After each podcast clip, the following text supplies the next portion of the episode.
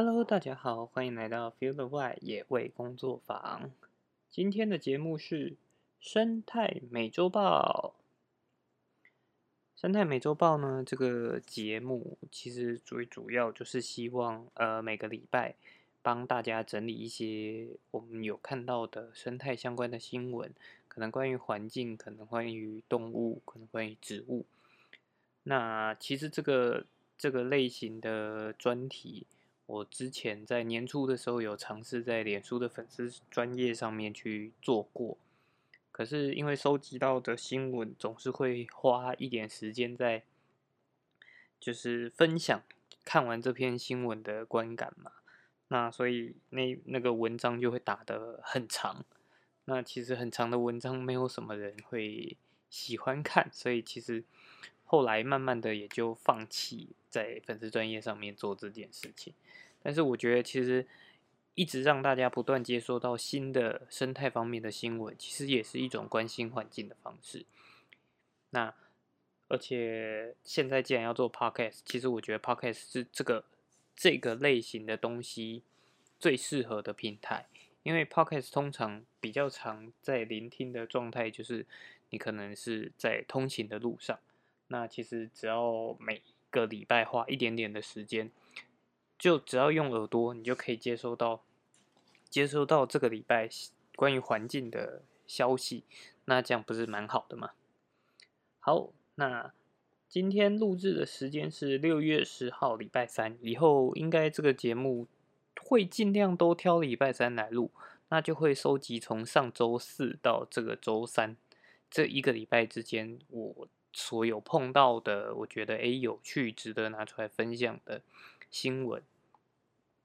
好，那这个礼拜呢，第一则新闻是，呃，它是一篇国际新闻，对，它是呃，主要是在讲印度那边的，它是六月四号在《Light Today》上面所发布的，那主要是在讲说印度它有一只怀孕的母象，因为被喂食藏有鞭炮的水果，然后呢就。被嘴巴被炸烂惨死这样子，那印度它是是就是世界上亚洲象族群仅存的族群里面最大的地方，但是整个亚洲象的族群其实都非常的濒危。那亚洲象其实也会跟当地的居民啊、农民有一些冲突存在，因为亚洲象它可能也会去附近居民的果园啊、农地上面。不管是它可能只是经过，就会造成，因为大象体型比较大，所以就会造成一些破坏。那其实他们也会去呃吃农民的水果，因为对于他们来讲，就是那个环境就是充满着食物的地方，就有点类似巴菲的感觉。所以这种东西这种问题，其实不只不只是发生在大象跟农民啊，很多地方基本上有人。的地方就很容易发生这样子人跟动物的冲突。好，那这一则呢？这一则新闻呢？其实它是发生在五月五月二十三号的时候，在印度的南部。那那个印度南部的那个地区，因呃，就是农民们他们防范野生动物来的方法，就是在水果里面装鞭炮，主要就是希望动物在吃。到这个水果的时候会吓到，然后不敢再来。那受害的这一头母象呢？它是从当地的国家公园里面跑出来找食物的。根据新闻上面讲，是它可能已经很多天没有办法进食了，而且它是一只年轻的母象，然后又又怀孕，所以就非常需要食物的营养。那就在森呃国家公园内，它可能比较难找到。比较找不太到呃足够的食物量，所以他就冒险跑到了国家公园范围外。然后根据新闻上面说，是他到这个村庄的时候，是有人刻意拿这个装有鞭炮的水果喂食他的。那所以就导致这只大象嘴巴被炸伤。然后其实正常我们的想象里面，大象如果被炸伤了。它可能有两种反应，一种就是呃很生气，然后四四处胡乱冲撞，就是它可能当下它被吓到之后，然后它很紧张，所以它可能就会四处冲撞，可能就会造成更大的伤害。不过这只大象它的反应是另外一种，就是它当下就吓到之后，它是往后逃开，然后就跑到溪流里面尝试，就是让自己降温，但是最后还是回天乏术，然后母象跟小象都都呃都死了。对，那。对于当地的管理员，就是保育员来讲，他们就当然是非常的痛心呐，因为毕竟大象这个物种就是生，应该讲就是也是非常难长到长到可以繁殖，而且整个族群也是岌岌可危，所以所以呢就 非常的伤心呐。那在印度那边的话，像呃如果呃，像刚刚讲的，如果是人为刻意去伤害动物的话，其实根据 印度那边的法律，最高是可以处两万五千卢比，那相当于新台币其实差不多一万块而已。对于我来讲，我都觉得这样子的 罚款其实根本就。当然，可能因跟那边的生活水平又又要去做比较，可是以罚新台币一万块来讲，在台湾我觉得也是非常的不够。不过，在台湾去伤害野生动物的罚款，却好像有可能比一万块更低。对，好像最低是三千块吧，如果我印象中没记错的话。那这样子，人跟动物之间发生冲突的问题，其实在台湾也时有所闻呐。最常听到的可能就是台湾猕猴的部分。那其实要讲到猕猴跟农民之间的问题，我相信，哎，如果家里有务农的，可能就会有很多的声音，或者是可能就读哎中山大学的，对猕猴的印象都非常差。那不过这个部分的话，有机会未来再慢慢花一点时间，甚至开新的新的节目 来跟大家谈这个部分。好，今天的第一则新闻就讲。那第二则新闻呢，就是台湾本地的新闻，是呃六月五号在 ET Today 动物云上面发布的。那这则新闻其实也是闹得蛮大，至少在。小编的同温层里面，其实它，呃，就是这几天其实算是一个很大的事情，那所以也才希望就是分享出来。那他主要是一名小有名气的宠物训练师，在呃他的个人的粉呃就是社交媒体上发了一则影片，然后那则影片是他放。就是他让他的家猫在野外，然后并没有系上牵绳，然后呢，让这只家猫在外面，他就刚好发现了一只，就是可能正在练习飞，就是学飞的小麻雀。那所以小麻雀的飞行能力不好。那猫是一种非常好奇而且狩猎心非常强的动物，所以它就跑去追逐那只麻雀。那这个饲主。跟宠物训练师并没有去阻止这件事情，而且就是还，嗯，表露出一种觉得，哎，这是让猫咪就是活得很开心的一件事情。那所以就后来在网络上就引起了许多挞伐。那其实这件事情最主要的原因，就是因为，呃，我们。我们希望每一只动物都是平等的，都拥有它的生存权，而不会因为说，哎，我比较喜欢猫，所以猫比较重要；我比较喜欢狗，所以狗比较重要。那其他不被喜欢的动物，如果说，当然很多人可能会无限上纲，就说，哎，那蟑螂呢？那蚊子呢？所以，其实谈论这个问题也是非常的呃复杂的。就是甚至应该说很危险的，因为会有很多不同的声音。那我们当然以以我自己的立场，我会觉得说，你如果要无限上纲到到哎蟑螂、蚂蚁或者蚊子，我觉得以我自己的观念，我会觉得那个判断的标准应该是它有没有真的去影响到你的生活。那每个人觉得被影响的状况不一样嘛？可是今天的状况是，这只麻雀是一个很无辜的状态，而且这部分又牵涉到另外一个问题，就是家猫，就是猫是人类驯养出来的物种，它是一个外来种。那麻雀是本土的动物，所以你等于是呃造成了外来的动物去影响到台湾原本的生态。所以这件事情在小编我的朋友圈里面就其实闹得蛮大的。那这个这个宠物训练师目前就是后后续追踪这个新闻，他的状况是也被他的本来所属的那个宠物训练师的团体给除名了。但是我觉得重要的并不是他自己到底受到了什么样的处罚或者挞罚。而是我们怎么样让每一个人，或者更多的人可以理解到，我们爱动物应该是不分物种的，然后应该是想办法让大家可以更和平的共存。好，这是第二则新闻，讲的有点沉重。好，第三则新闻，这一则新闻算是一个资讯的分享，它是。呃，六月八号发布的，然后主要它其实是在算是转传，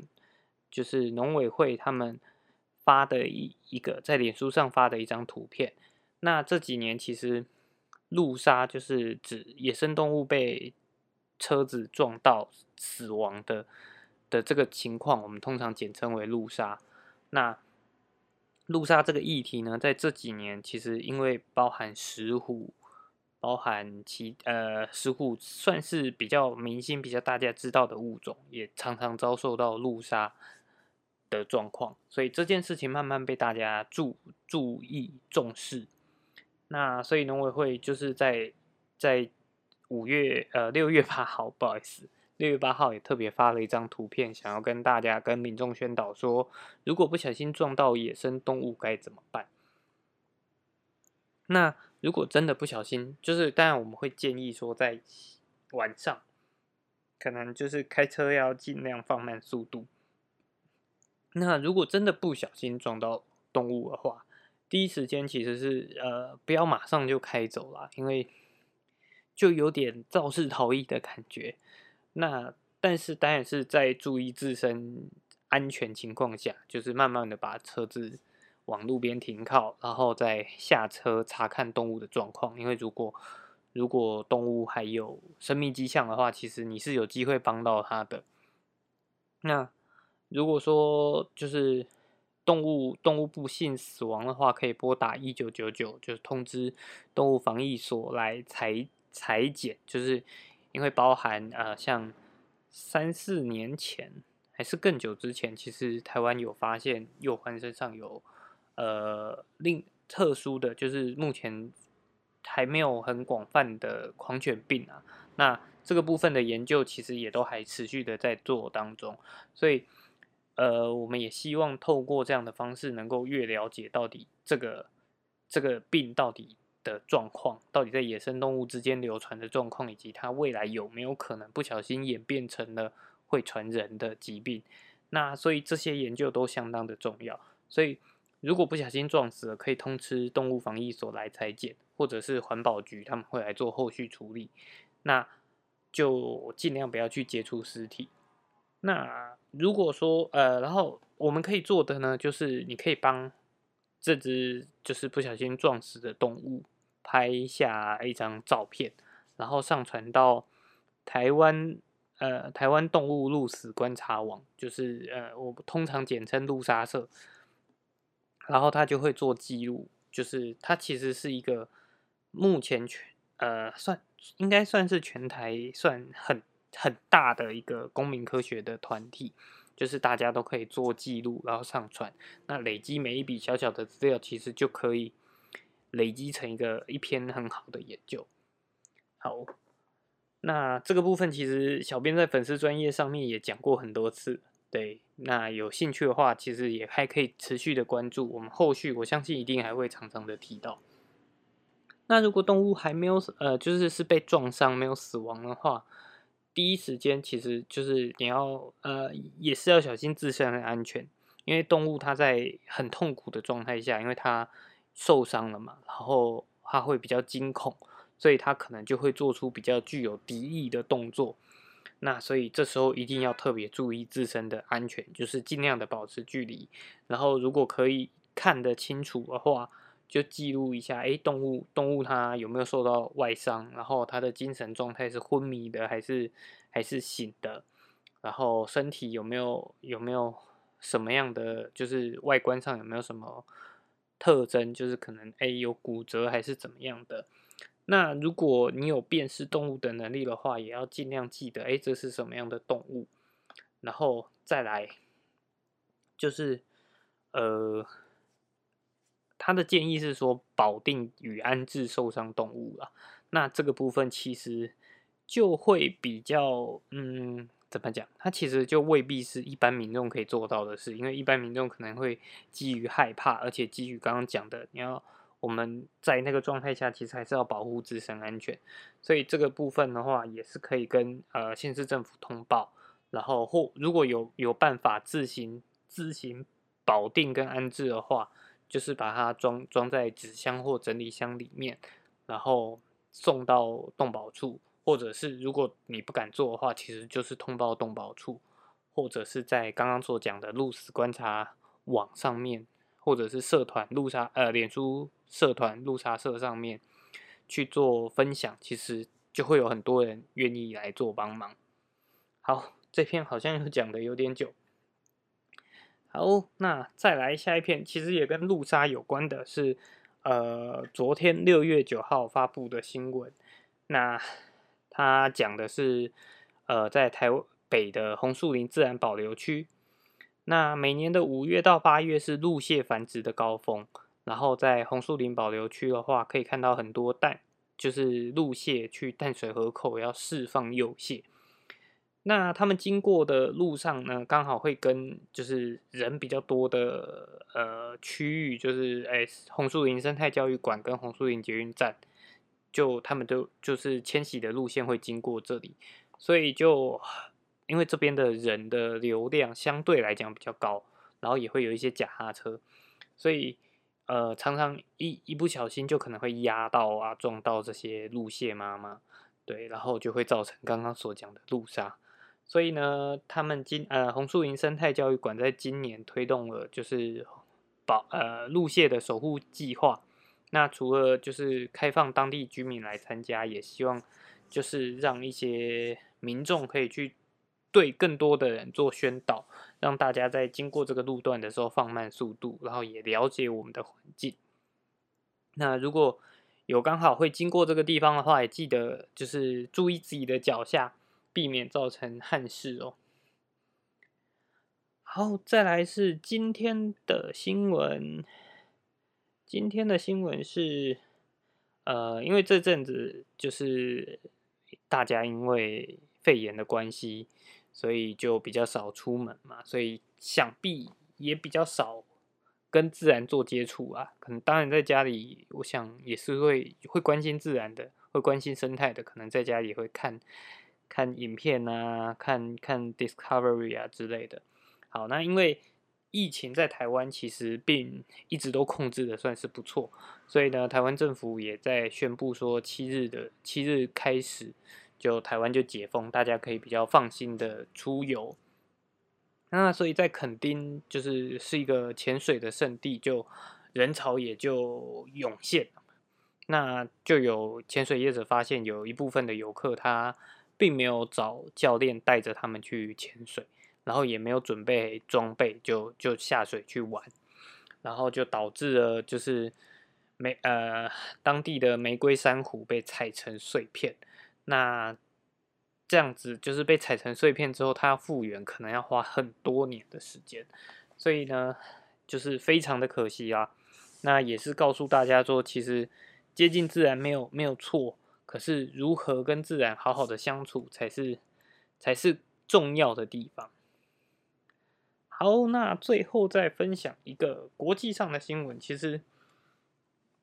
也是有一段时间了，就是五月底的时候，俄罗斯有一个发电厂，它的储储油槽倒了，所以导致很多的柴油泄漏，然后到水坝跟呃到溪流里面。那虽然俄罗斯政府很积极的在处理，但是还是对于就是这个生态，就是这个水域造成了很大的污染。那后续到底？就是反正人对自然造成污染，呃，造成破坏，都要花很长的时间才能恢复了。那对，我们就也希望这件事情，当然是希望它能够越快减轻伤害是越好。好，